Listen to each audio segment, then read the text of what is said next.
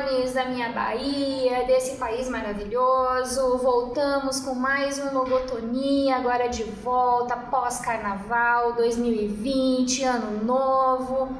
Todo mundo tranquilo, todo mundo sereno, pós-festa e todo mundo preparado também para voltar para militância. É isso aí, porque a gente não pode deixar a peteca cair. E nesse primeiro programa aqui, nosso de 2020, nada mais justo do que começar com Isaac Asimov, ou Isaac Asimov, enfim, né? É, por que, que nós vamos falar sobre o Asimov hoje? Porque 2020 é o ano do centenário do nascimento do, do Isaac Asimov. Então, nós hoje estamos aqui para conversar um pouquinho sobre a obra dele de uma forma geral, mas focando no, no livro Eu Robô, que virou filme e alguns podem conhecer essa obra apenas pelo filme, né? Hoje nós vamos conversar de uma forma mais tranquila, né? Nesse ritmo ainda de pós-carnaval. Hoje é pré-sexta-feira, amanhã é sexta-feira. Nós ainda vamos ter aí um final de semana de relax antes de realmente começar o ano em muitos lugares. Mas aqui nós já começamos. E agora então, com quem quem quem quem quem quem está aqui? Soem os tambores. Nós estamos aqui com o professor Márcio Carvalho. Bom dia, Márcio. Bom dia, gripado. ah, mas vamos falar sobre Asimov hoje mesmo assim, né? Porque vale a pena. Perfeito. E também estamos aqui, soem os tambores, rufem os tambores. Guilherme. Guilherme. Vamos aí, Guilherme Fóscolo, dá um up pessoal. Com delay. E aí, galera, beleza? E com apoio técnico aqui do nosso querido Saulo, que está ali quietinho no cantinho, que vai ouvir um pouquinho sobre Asimov também. E se quiser falar, fica à vontade. Então, eu robô. Bom, bom, mas antes de falar, antes de falar do eu robô, vamos falar um pouquinho sobre o Isaac Asimov, né? Uma breve biografia dele by Wikipedia. Aliás, quero chamar aqui todos os nossos logotones para que acompanham, né, que usam a Wikipedia, é, como é um trabalho de financiamento coletivo. Quem tiver um tempinho, dá uma olhadinha lá como é que funciona, vamos apoiar o pessoal, porque é, é um trabalho muito bacana, né, assim como os softwares open, né, eu acho que é bom a gente também é, valorizar o trabalho do pessoal que desenvolve trabalha com essas novas tecnologias aí para facilitar a nossa vida. Quem, quem puder é, contribuir lá com o trabalho dos editores, enfim, do todo, de todo o pessoal da Wikipedia, será muito bem-vindo. Olha eu fazendo meu chão aqui, não estou ganhando nada, viu, pessoal? É só de coração mesmo, porque eu acho muito bacana o trabalho do, do pessoal que, é, enfim, é, trabalha e constrói, né, põe no ar essas informações para nós aí. Então, Isaac Asimov, ele é um russo, né? na verdade, ele é estadunidense de origem russa, nasceu na Rússia em 2 de janeiro de 1920. Foi um escritor bioquímico americano e autor de obras de ficção científicas, conhecido como um dos três grandes, junto com Robert Heinlein e Arthur C. Clarke.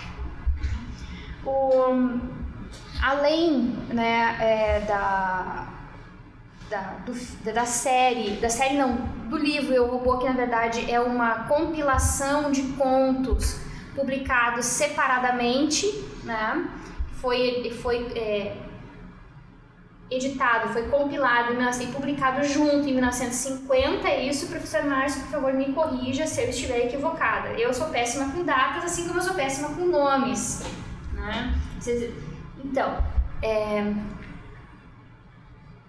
o que eu ia falar? Me esqueci. Parece que a primeira história foi de 42, no que chama Run Around, não sei como é que, é que eles traduziram, mas que, tá, que consta nesse livro também. Brincadeira de pegar, ah. na versão que você passou para nós. Isso.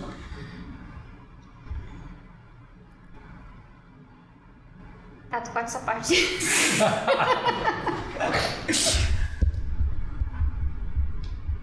Nossa, mais pra cima ainda. Eu tenho que falar exatamente aqui? Não, não, é. Tá. Peraí. Tá, pode deixar que eu, que eu me viro aqui. Certo. É, então, vou fazer de novo essa parte aqui da biografia dele. Bem rapidamente, então, uma biografia do nosso autor enfocado hoje. Isaac Asimov nasceu em 2 de janeiro de 1920 em Petrovich, na Rússia. Ele depois é, se mudou com a família para os Estados Unidos, certo? É, ele era, foi um escritor de ficção científica conhecido como os Três Grandes, né? Junto com Robert Heinlein e Arthur C. Clarke. A obra mais famosa dele é a série Fundação? E também conhecida como Trilogia da Fundação. E ainda ele combinou esse trabalho aí com a série Robôs. São alguns livros mais, é, mais conhecidos dele que versam também justamente sobre essa ideia do, do, do universo né, com robôs. É, ele foi, além de ser escritor de ficção científica, trabalhou também com divulgação científica, mas a, a área de atuação diretamente dele, ou seja, a área que ele é, conseguiu, uh, enfim, ser conhecido, reconhecido também é como bioquímico, onde ele trabalhava na Universidade de Boston. Estudou na Universidade de Columbia e trabalhava na Universidade de Boston né, como professor de Química. Ele faleceu né, em 6 de abril de 1992, aos 72 anos. É, dando uma volta, né, procurando mais informações sobre o Asimov, eu encontrei um trechinho de uma entrevista que ele concedeu é, num programa de, de rádio, não, me, não sei ao certo se é de rádio ou de televisão, vou deixar o link aí na descrição para vocês ouvirem um pouquinho né, do, uh, do Isaac Asimov falando sobre a sua obra. Então vamos lá falar um pouquinho sobre Eu Robô. Quem começa? Ah, eu posso começar não sei se é a melhor direção, mas é só para explicar rápido assim também, né, a, a, obra, ela é publicada na década de 50, em 1950 na verdade, e, é, e ela é uma, é, Asimov que ele faz é reunir uma série de histórias que ele já havia publicado e dar uma nova, é, uma, uma, repaginada nessas histórias de modo a compor um livro uh, que contivesse um universo uh, único né? E aí essas personagens vão atravessar as histórias, né? Ah, tanto a Susan ah, Calvin quanto outros personagens vão reaparecendo ao longo das, eh, das histórias. Me parece que a primeira história foi de 1942. Uh, o nome dela era Run Around e foi traduzido, o Márcio lembrou, por. esqueci. Brincadeira de pegar. Brincadeira de pegar. Me parece que é o primeiro, o primeiro conto, não é? É o segundo. segundo. O primeiro é Robbie. Ah, Robbie, verdade. E as três é, leis da robótica já aparecem ah, nesse, nessa história, né, nessa brincadeira de pegar, mas vão abrir também o, o livro Eu Robô. Uma coisa que eu acho curiosa, só para é, pintar um, um pano de fundo para isso, é porque me parece que a palavra robô ela é usada pela primeira vez por um escritor, um, um, um diretor de teatro que chama Karel Capek, que escreve a palavra para usar na, na, peça dele é, é, os robôs universais de Rossum e a palavra deriva de rabota, robota, que é, que é uma significa é, em eslavo traduz-se né, por trabalho pesado, né, ou por trabalho mesmo. E uma coisa curiosa sobre isso é porque uh, me parece que durante toda a Idade Média e depois no Renascimento e no século XIX há uma proliferação de autômatos né, eh, que não são exatamente, não, não incorporam exatamente a definição de robô, como essa definição que dá o CAPEC, que vai ser usado ao longo de todo o século XX, porque são principalmente objetos de curiosidade que se movimentam sozinhos, brinquedos, né, e, enfim, né, esses objetos uh, estranhos, né, que são usados para uh, presentear ou, ou para comercialização também, mas uh, mais um formato de curiosidade. E quando se entra no século XX, talvez por causa de, da influência da revolução industrial e também da, da dessa coisa dos, né, da, da, da formação dos primeiros grandes estados, é, nações que começam a se solidificar, né? É, se consolidar. É, é, a palavra tem que ver, parece ganhar o significado uh, mais forte de trabalho manual, trabalho inglório, trabalho cansativo, uh, de modo a dar vazão para as fantasias modernas uh, de, de se ficar livre desse trabalho, né? de, da, de, da produção de um, de um tipo de objeto que possa nos libertar do, desse tipo de trabalho, do trabalho é, manual, né? Trabalho braçal. Braçal, isso. É, mas o, só para lembrar que o capital é, é muito autocontraditório, né? Porque você livra a, a, as pessoas do trabalho pesado braçal, mas ao mesmo tempo a, a pessoa só é alguém se ela tiver um trabalho. Então ao, ao mesmo tempo que a gente diminui a, carga necessária de trabalho para qualquer um, é, a gente exige que todos estejam empregados. Quem não tiver empregado está na margem do sistema. Né? Então, o robô é, é, essa figura ambígua que vai ajudar a aumentar a produtividade, aumentar a produção, diminuir a necessidade de mão de obra, mas ao mesmo tempo, como o sistema é baseado no trabalho, é, vai jogar pessoas à margem. Né? E isso não está no Asimov. É, isso é, claramente o, o, Asimov não, não, não vê essa perspectiva, pelo menos no, nessa coletânea Eu Robô. Não sei se mais para frente ele vai ver.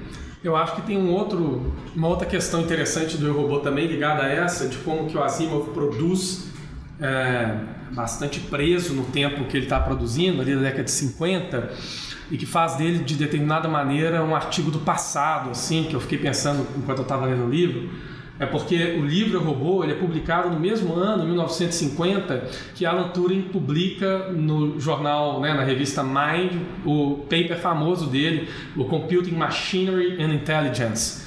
E a parte que me interessou mais disso é como que o Turing estava bem à frente de Asimov uh, em pensar inteligência artificial. Porque para o Asimov me parece que uh, o, o, ele ainda está preso na ideia de que os robôs, que esses, essas inteligências artificiais, esses construtos são coisas.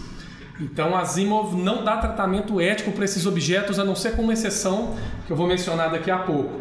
Então as três leis da robótica do Asimov, que daqui a pouco é bom a gente falar quais são, né? Uh, parecem assumir que os robôs, como coisas não vivas, não devem ser sujeitas a tratamento ético. E daí porque uh, essas leis nunca operam no interesse do robô, a não ser na última lei, naquela que está condicionada a, a duas outras leis em nível de relevância, por assim dizer, né? E daí me parece que o Asimov tem uma visão dos robôs alinhada com o utilitarismo, uh, no modo de que ele pensa que como esses seres não são vivos e, portanto, não possuem ciência, a eles está vedada a entrada no reino da ética, ou um tratamento ético como a gente dispensaria para animais sencientes, e não só conscientes, porque conscientes eles são via cérebro positrônico, né? Agora, é, e daí me parece que a parte é, problemática disso, voltando para o Asimov, é que ele só consegue dispensar tratamento ético para os robôs na obra dele uh, no Homem Bicentenário, que é uma antologia publicada em 1976. Mas para que esse robô passe a ter tratamento ético, ele tem que praticamente se tornar humano. Então, para Asimov é uma questão uh, biológica ali, né, utilitária, sem ciência utilitária. Né? É, é, um pouco diferente na visão do Turing, porque na visão do Turing, na, no teste de Turing, né, Uh, só para recapitular, né? Uh, o Turing ele vai dizer que qualquer nesse teste, qualquer máquina que possa se passar por humano no teste duplo cego dele, né? Onde o humano não tenha contato com e nem nenhuma dica de com quem que ele está conversando, uh, ele já ele já deve ser tratado eticamente como uh, qualquer outro humano, né? Então o teste de Turing não está tão preocupado, preocupado com a questão biológica e nem com a questão da alma, mas com a questão de que se parece humano já deve ser dispensado um tratamento uh, ético humano. Essa criatura já teria, entre aspas, uma mente. E, né, você não está tão preocupado uh, com, a, com a, a capa, por assim dizer, e nem com a essência, mas com aquilo que uh, que, que, aparece, né? Com aquilo o nível que... de autonomia que ela é capaz de ter. Isso, com o nível de autonomia que parece ter. E daí porque me parece que Turing 50 ele, ele dialoga muito mais com nossos problemas contemporâneos do que Asimov em 50, que dialoga mais com a, essa ideia ainda de robôs como escravos, né?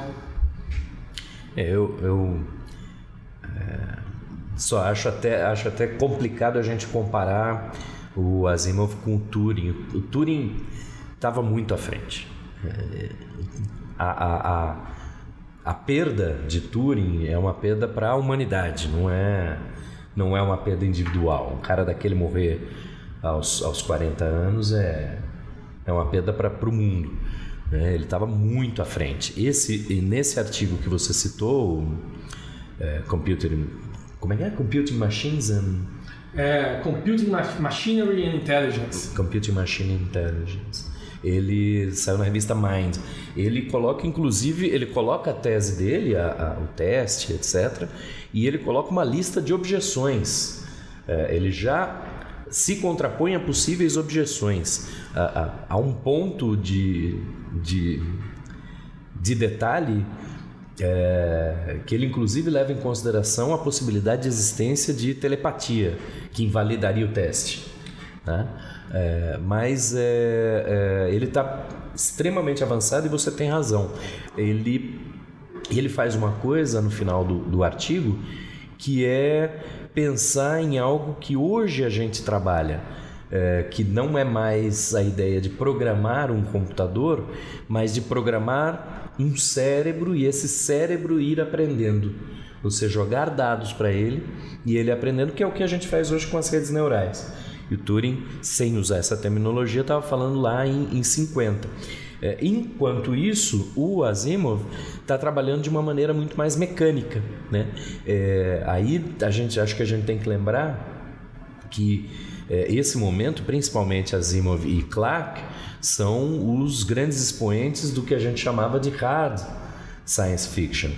Então o, o foco é muito mais em, em em apresentar a tecnologia do que necessariamente trabalhar uh, os conceitos sociais. Apesar do Asimov é, é, trabalhar com a ideia de. Da, da, a personagem, a Susan, é uma psicóloga robótica e em vários momentos ela, ela trabalha com a ideia de inconsciente no robô, de subconsciente e de. Uh, é, determinadas patologias psicológicas que, que, o, que o robô pode adquirir, mas principalmente ele vai ter esses problemas quando ele for obrigado ou se ele for obrigado a é, desobedecer uma das leis. Eu posso fazer a leitura das leis para a gente. Vamos lá. É, as três leis da robótica. Primeira lei: um robô não pode ferir um ser humano ou, por omissão, permitir que um ser humano sofra algum mal. Segunda lei: um robô deve obedecer às ordens, às ordens que lhe sejam dadas por seres humanos, exceto nos casos em que tais ordens contrariem a primeira lei, ou seja, quando as ordens servirem para ferir um ser humano.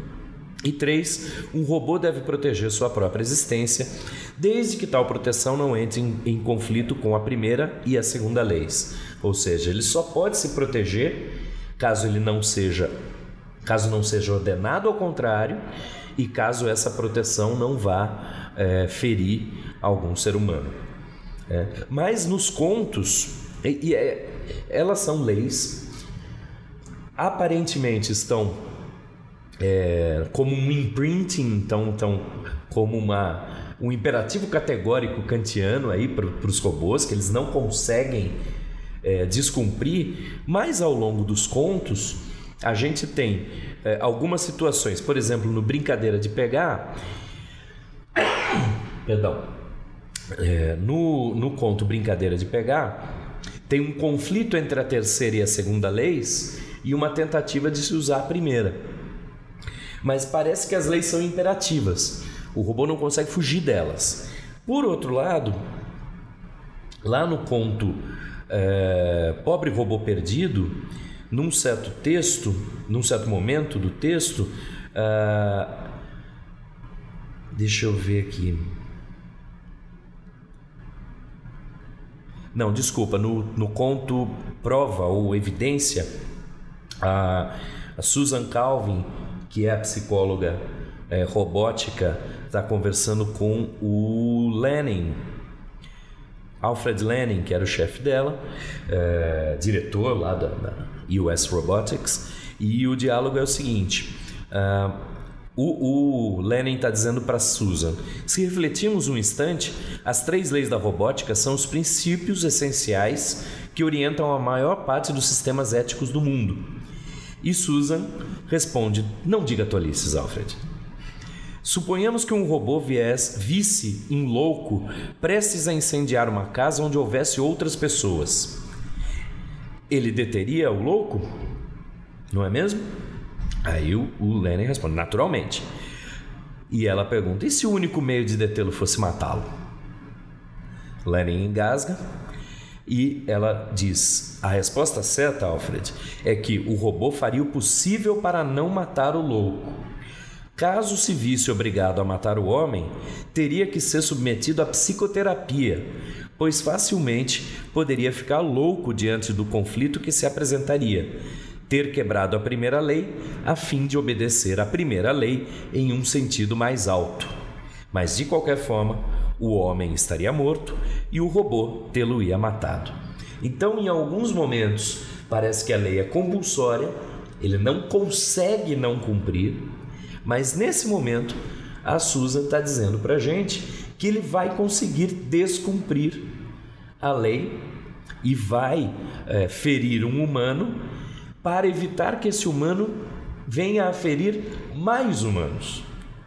E aí isso me traz a, a, a máxima utilitarista do Spock, do Star Trek, né? As necessidades do, de muitos se sobrepõem às necessidades de poucos, ou de um. Mas é curioso isso, né? Porque é, é, ao mesmo tempo que há essa, esse princípio utilitário no, no, no, parece no Asimov, né? que inclusive descredencia robôs como objetos eles próprios de tratamento moral, né? Não, você não deve tratamento moral absolutamente nenhum aos robôs. Inclusive tem um dos contos em que a própria Susan é, é, Calvin ela faz o robô ficar louco, né? De sem, sem nenhuma dó. É, o, é, o, é, o, é o conto é que o robô lê mentes. Esse. Só que em função das três leis, né, na verdade, ele não diz a verdade, ele diz o que a pessoa quer ouvir porque ele não pode magoar a pessoa.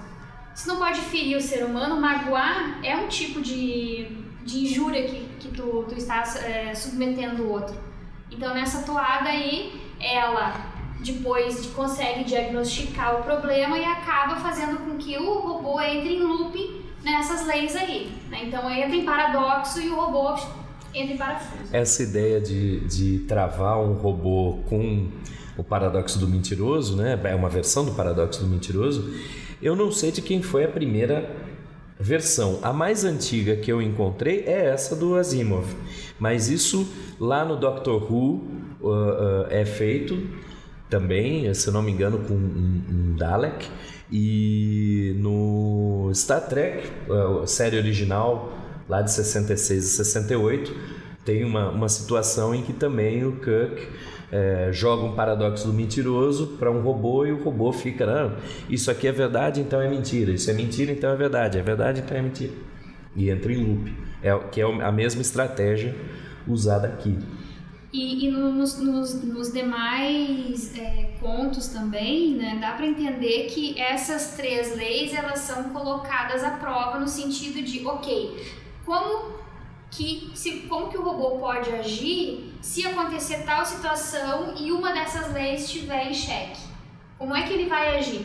E o, o, o segundo conto, né, seguindo a ordem de, de, de, publicação no livro Eu Robô, que é a brincadeira de pegar, que é esse que vocês estavam se referindo aí, é, o, os robôs, eles simplesmente param de funcionar.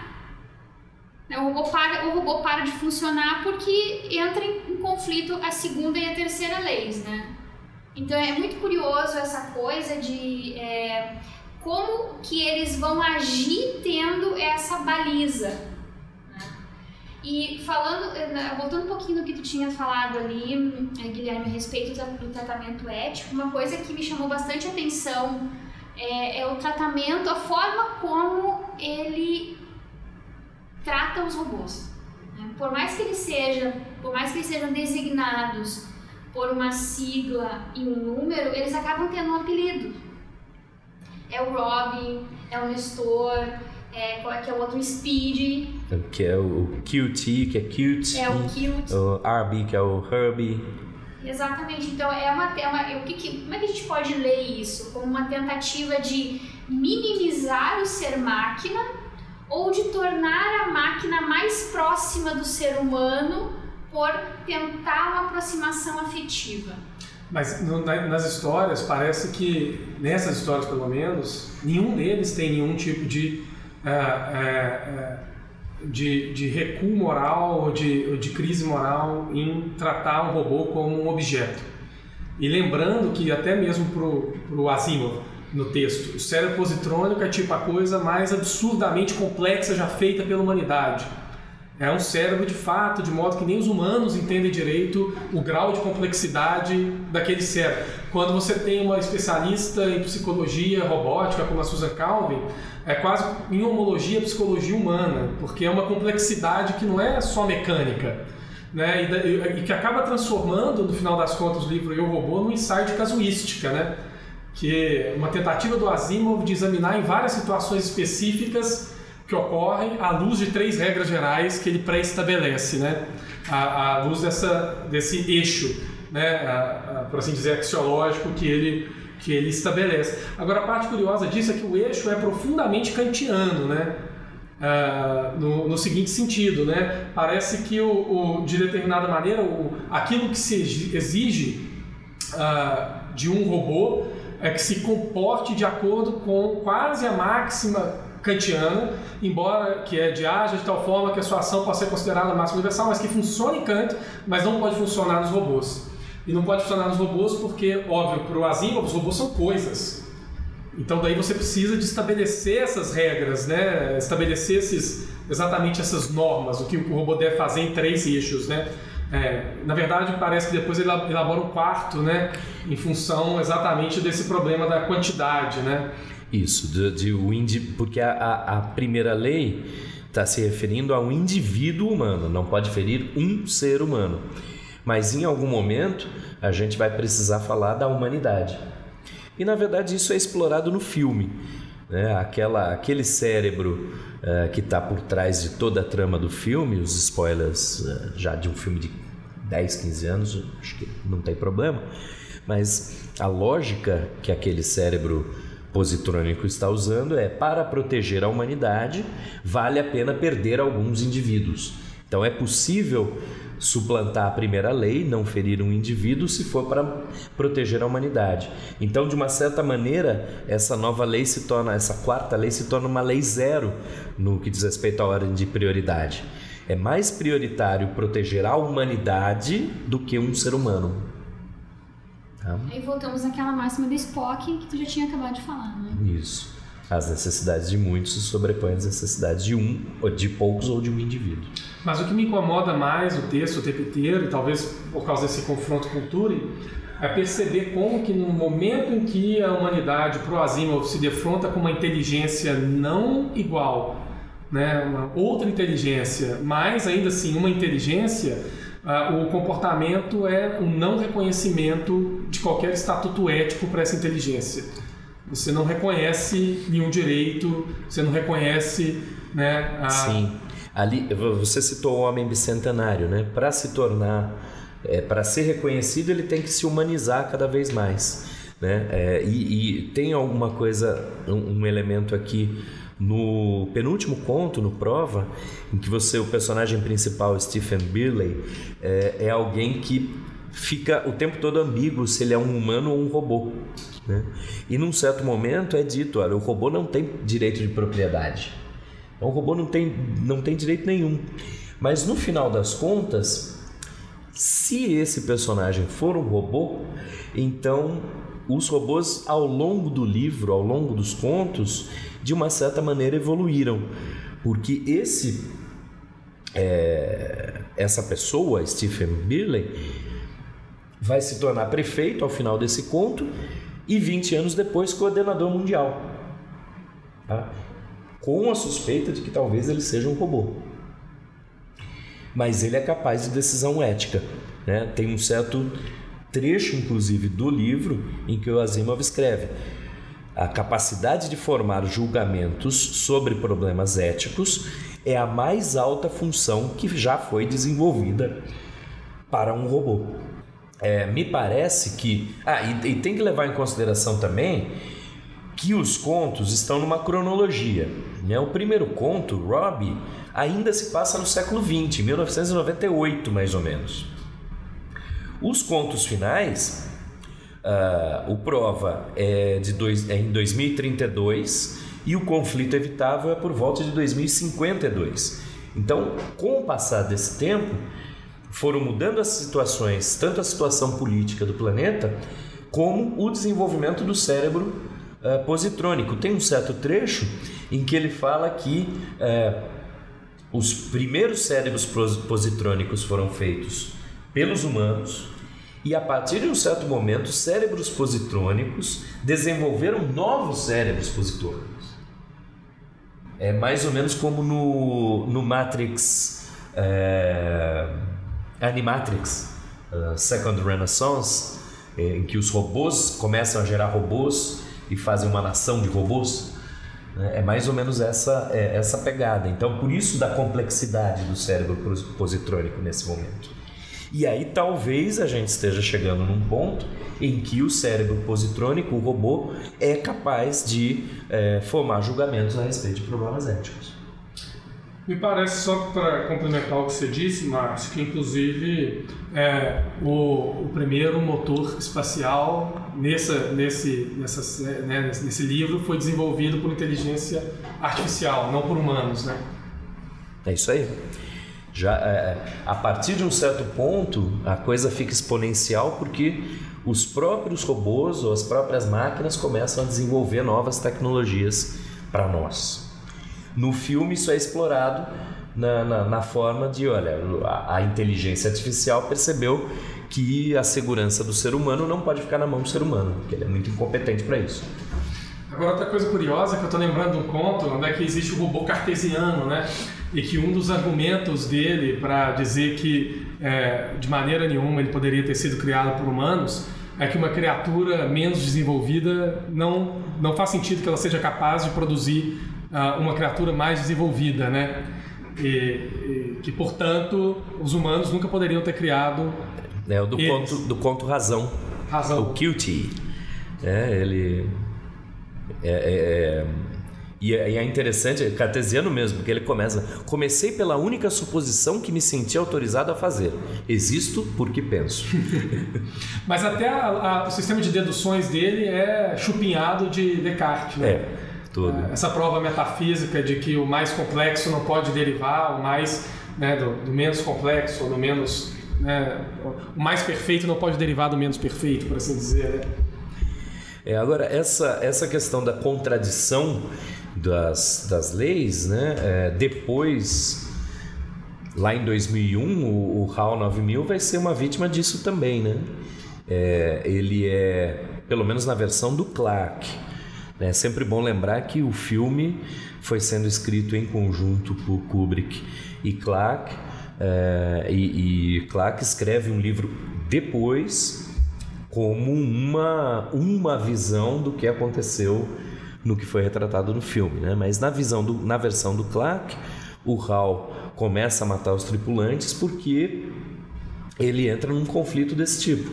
Ele é, é colocada uma missão para ele e, é, e ele é programado para não revelar a missão à tripulação. Então a solução que ele encontra para não para cumprir a missão e não falar para a tripulação, quando a tripulação começa a desconfiar, é se livrar da tripulação. Então é, é, é, são, é mais uma vez essa questão dos conflitos éticos que na verdade formam uma hierarquia né, de, de, de ações possíveis. E uma outra coisa bem interessante, especificamente desse conto Razão né, com Kilt, é, é, é, a aproximação que ele, que a consciência dele faz a respeito do seu papel frente ao que ele chama de mestre. Então, só existe um mestre, o ser humano não é mestre porque o ser humano é inferior e ele, Kilt, é o, é o profeta desse mestre. Então, ele se coloca como arauto, como o primeiro imediato dessa inteligência superior, que é um robozão enorme, um tubo L que está no, no, no, porão lá do, da, da, enfim, da companhia onde eles estão, né? O Master é o conversor de energia, não é? Da, é. da nave. Uma parte curiosa, e aí sim eu acho que assim, o Asimov toca nisso nesse ponto, embora talvez não tenha sido o propósito dele, é que existe um quê de pós-humano aí, né? Porque de fato a visão da, do, do Kilt, né, da Kilt, do robô, é, não está de toda errada, porque a, o, o, o conversor ele produz a racionalidade de toda a organização daquele espaço, né? Então existe uma tanta visão de que humanos produziram aquilo para aquilo para aquilo para aquilo, quanto a visão possível de que aquilo organiza a vida para aquilo que para que aquilo continue funcionando ou existindo. Então se a meta do conversor é, é converter uh, toda a vida ou não vida que circula o conversor uh, circula ao redor desse propósito que confere esse tipo de né, prioridade ou, ou, uh, ou vida estranha, né, ou pós-vida, pós-vida pós-humana, talvez, para esse conversor. Né? É, me lembrou daquele livro do Negarestani, que é a Ciclonopédia, que é o livro onde ele vai, ele, ele brinca com a ideia de que o petróleo tem vida de que possui uma consciência e de que o petróleo organiza e manipula todas as relações da Terra para ser extraído, para ser queimado, para cumprir com uma série de, de uma agenda própria do petróleo, mas jamais acessível por humanos. E parece uma coisa nessa ordem esse conto, né? O robô saca que existe uma agenda com uma inteligência não humana nem mesmo você pode chamar de inteligência, mas de funcionamento nesse objeto uh, artificial, que é o conversor. Né? Sim, mas aí a gente pode pensar também o seguinte, ó, quando ele tá, ele, ele considera esse conversor como o, a origem da vida, digamos assim, a origem da existência.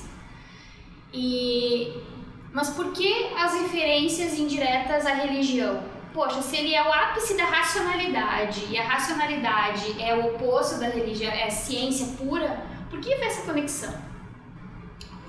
Profeta, sacrilégio, você está cometendo um sacrilégio contra o mestre. Então, é uma, uma, uma, dicotomia que me pareceu bem peculiar, assim. É, me chamou a atenção também, eu achei interessante o fato da razão levar a religião. Porque o, o robô, o uh, Kilt, usa da razão. Ele parte da razão. Também não dá para a gente esquecer, e aí, como o Guilherme falou, né? esse robô é, é, extremamente cartesiano e Descartes vai chegar também à mesma conclusão. Descartes vai fazer a desconstrução, chegar à única coisa que ele tem, que é a dúvida. Tem alguém duvidando, esse alguém sou eu, portanto existo. Mas na reconstrução dele, ele também chega a Deus. E sendo um racionalista, né? E sendo um racionalista. Então, é, é, me parece que esse robô é, é, é o, o nome que o Guilherme deu foi bom, é um robô cartesiano mesmo. E lembra que a resposta dele é cartesiana. A resposta dele, quando alguém vira e fala é, é, a respeito dos livros, por exemplo, né? É, pra, mas veja, só você ler todos esses livros, etc. Ele responde: não, esses livros foram criados pelo mestre para educar mentes pequenas como vocês, que são humanos porque nós que somos racionais podemos chegar aos primeiros princípios uh, pela lógica.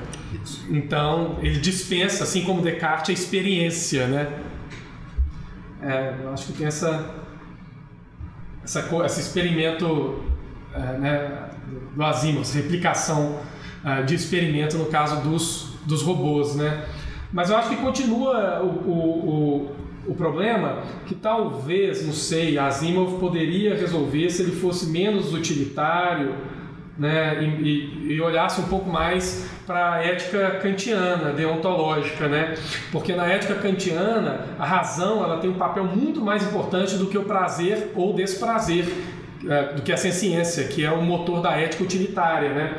Então, ah, inclusive a biologia na- no, no Kant é precisamente, parece ser precisamente aquilo que ah, atrapalha a escolha certa do que você, do- daquilo que você tem que fazer.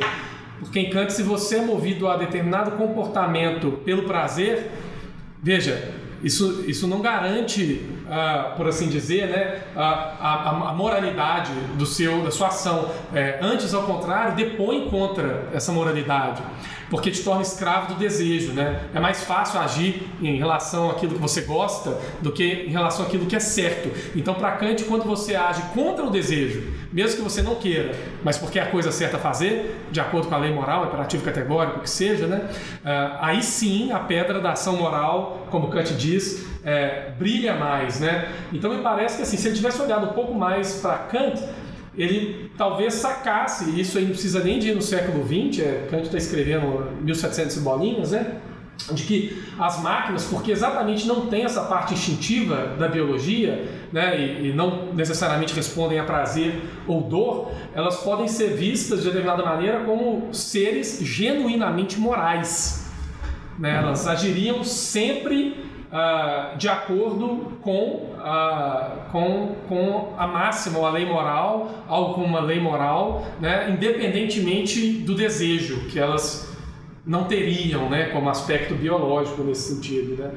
Então me parece assim que, ah, que não sei, que a, a- a- a- o caminho para uma visão um pouco mais talvez contemporânea, como a de Turing, ah, ah, a respeito da inteligência artificial, esteja mais em do que no utilitarismo, né?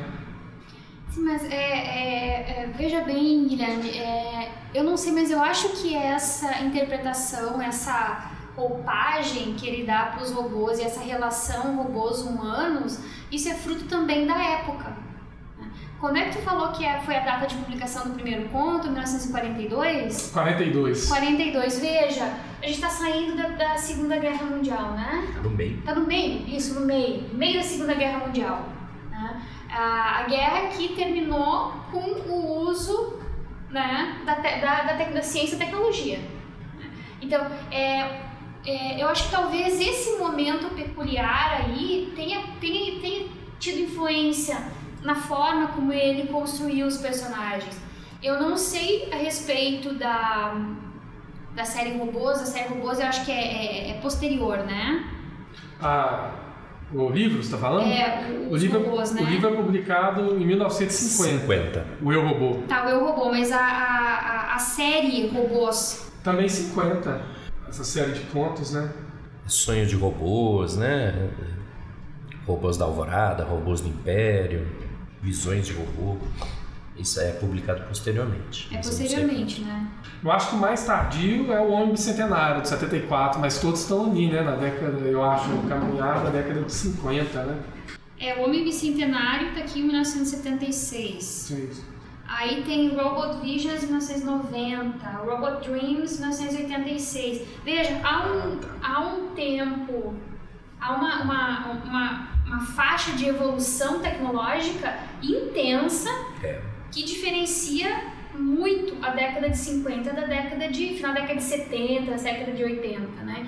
Então, eu acho que talvez essa pegada da, do tanto do trato humano com relação aos robôs e tanto da construção dos robôs nessa nesses contos em particular é muito fruto de uma época.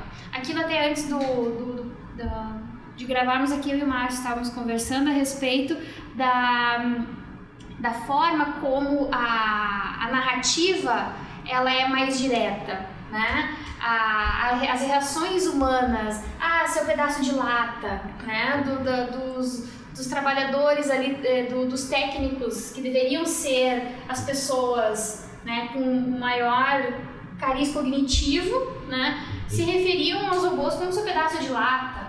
Ah, uma outra, uma outra, uma outra sequência ali. Aquele monstro mecânico, ah, se aquele miserável tivesse um pescoço. Então, é muito fruto de uma é. época e também de onde foi publicado, né? Ó, literatura pulp, naquele momento, estava mil por hora. As revistas de ficção científica, vejam, eram publicadas não em livros, em revistas. Então, era um nicho de produção literária que estava ainda muito incipiente, que estava, digamos assim, é, tentando se legitimar, tentando se firmar. E talvez essa forma que ele colocou, essa descrição é, muitas vezes rasa dos personagens humanos também tem relação a isso.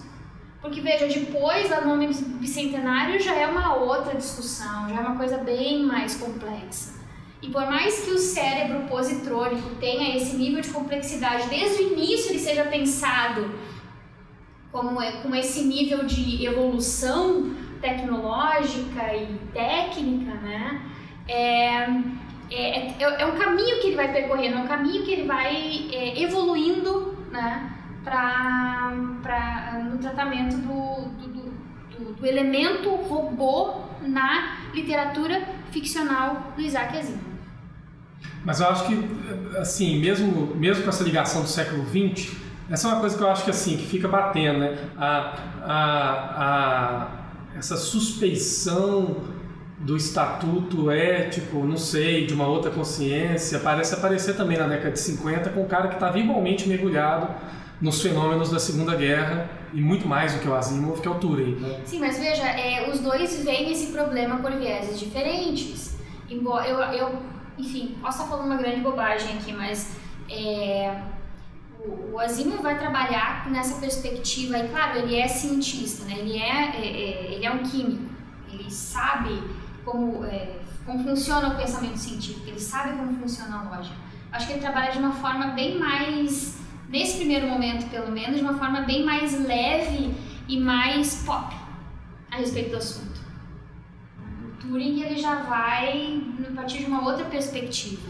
Claro. E eu, e eu queria chamar a atenção, a gente comentou antes da, da, da gravação, que é o seguinte, o Asimov ter esses personagens é, relativamente estereotipados, né? o engenheiro que é responsável pelos robôs e que, e que fica bravo, essa monstruosidade de lata não vai me mandar fazer, né? é, é compreensível para a década de 50. E a gente tem hoje é, no século XXI, ficções científicas que cometem atrocidades desse tipo sem desculpa.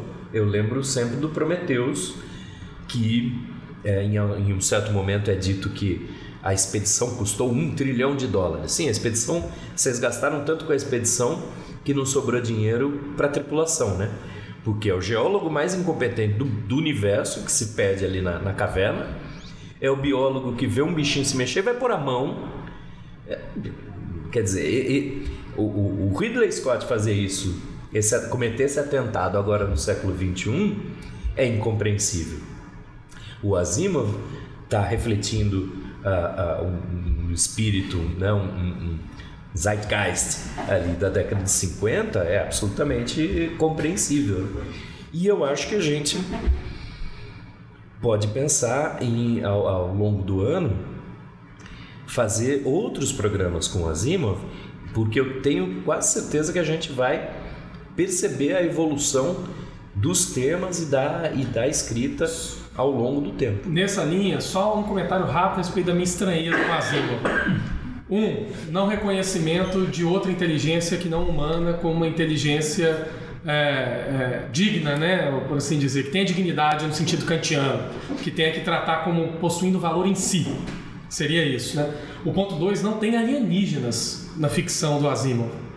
Então a gente tem que lembrar que na fundação inteira não aparece alienígenas. Não há alienígenas, parece que o único habitante do sistema solar, do universo, não sei, é a espécie humana. Então, uh, isso aí, assim, eu, eu, me lembro com absoluta certeza da série Fundação, mas eu li há muito tempo.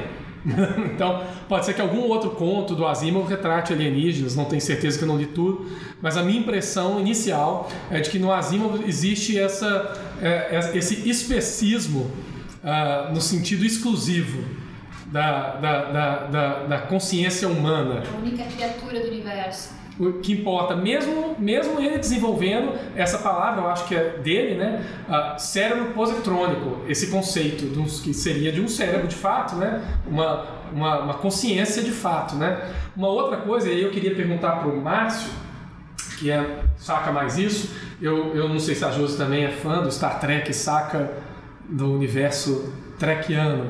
Não, não pensei criticamente a respeito ainda. Gosto bastante de assistir, mas não, não no mesmo nível. Então vai para os dois, porque eu não sou um grande especialista nem nada, mas me parece que o Data do Star Trek ele aparece uh, por volta da década de 90 só ali, né? E ele tem um cérebro positrônico. E me parece que o Data ele já incorpora uma coisa que no Asimov não, não aparece tanto, que é esse caráter dúbio da, do, do robô que é ao mesmo tempo que é uma personalidade robótica, programada, blá blá blá, possui cérebro, me parece que ele tem esse conflito também de querer se humanizar. Ele estabelece relações, principalmente com o Picard, né, no, na série, né, e, e, até a série nova, me parece que ela, ela, ela trata com esse dilema. Por um lado, o reconhecimento imediato do Picard de que os, as formas de vida sintéticas, como eles chamam no Star Trek, né, são formas de vida, possuem dignidade como data, mas ao mesmo tempo, a, a, não sei como é que é chamada a rede lá de, de o, o, sistema galáctico, a federação, a federação bane as formas de vida sintética em vista de um incidente, né, de uma de um ataque dessas formas de vida a uma dessas colônias, não lembro direito. Márcio vai saber melhor, mas me parece que, a, que o Star Trek incorpora um pouco melhor essa esse problema, né? Sim, Star Trek. E tem tempo para fazer isso, né? Porque são nove temporadas, se eu não estou enganado, sete ou nove temporadas da nova geração. É, mas eu, eu não colocaria nesse, nesse bolo ainda a série Picard, que ainda está tá na sua primeira temporada, no meio da primeira temporada, porque ela tem muitos problemas, né? Uma das reclamações principais é que uh, o, o Picard e o Data, apesar de amigos, nunca foram tão próximos assim para na série Picard começar já com ah ele com saudade do Data. Se não me engano no filme Nemesis tem uma aproximação maior. Eu posso estar enganado é, mas de qualquer maneira sim o Data é um é um, é um, um ser cibernético eles usam o termo cérebro positrônico é, mas em, em, um certo momento ele é, ou ao longo do da série, dos filmes, né, da nova geração, ele passa por esse dilema da humanização. Tem um certo momento em que é colocado um chip de humor nele, uh, e obviamente dá merda. É, tem um certo momento em que começa a se colocar uma, um novo tipo de pele sintética em que ele vai poder ter sensações e vai dar merda. É, e nos filmes, a, a, a, grande. Se eu não estou enganado, que eu vi faz tempinho já, né? Se eu não estou enganado, a grande promessa da Rainha Borg para o Data é, é torná-lo mais humano. É exatamente essa, essa coisa de usar um, um corpo. É, me parece que na série nova, inclusive, o sintético, o limite que está sendo cruzado é que o sintético é biológico também, né?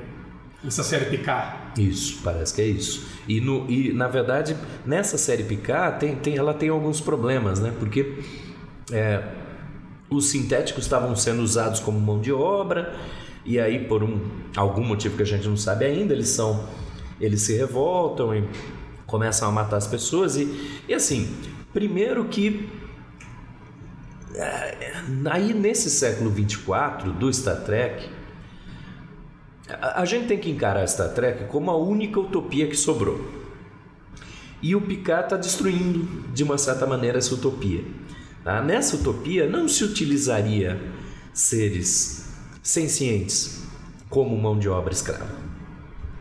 Tá? E, e, e, e, o Picard não seria um cara que aceitaria isso de boa. Ah, não, pois é, estamos sendo usados lá, um escravo em Marte. Pô, não, né?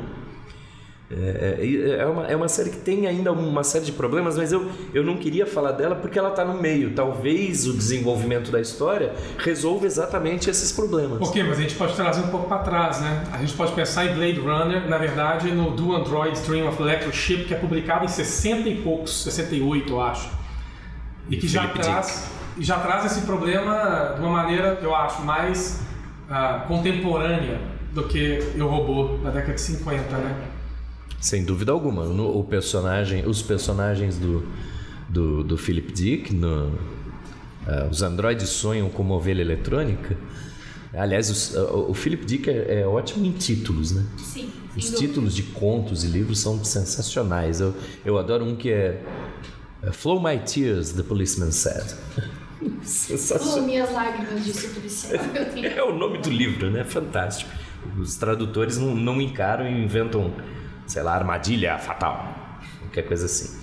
Mas enfim, é, os personagens ali do, do, do, do, livro original Blade Runner, um dos dilemas é esse, né? Os, os androides sonham com ovelhas eletrônicas, os, os androides também têm sonhos, têm desejos. O sistema de identificação de um androide é esse. Eles são feitos a eles uma série de perguntas, né? E a pessoa que está fazendo as perguntas já consegue saber quando o Android está respondendo de acordo com a programação ou não. A identificação é um pouco feita nesse questionário. Isso é no filme, é um tipo de teste de Turing emocional. Isso. Mas no livro, é, é, a coisa é tão misturada que a um certo momento o Deckard, que é lá um policial, ele vai para um outro lado da cidade e ele chega num distrito policial e semelhante ao dele e que não é conhecido por ele, que é em tese de replicantes. E aí você, nem ele nem nós sabemos quem são os humanos e quem são os replicantes. Na verdade, no livro isso não é deixado isso não é deixado claro. É clássico do Philip K. Dick, né? É. Ele deixa nada claro. Ele sempre no final, tudo pode acontecer e tudo pode ser. Fica no, na imaginação do, do leitor. A gente tem que fazer um sobre o K. Dick, né? Tem uma, que fazer. Um episódio, né? Tem que fazer.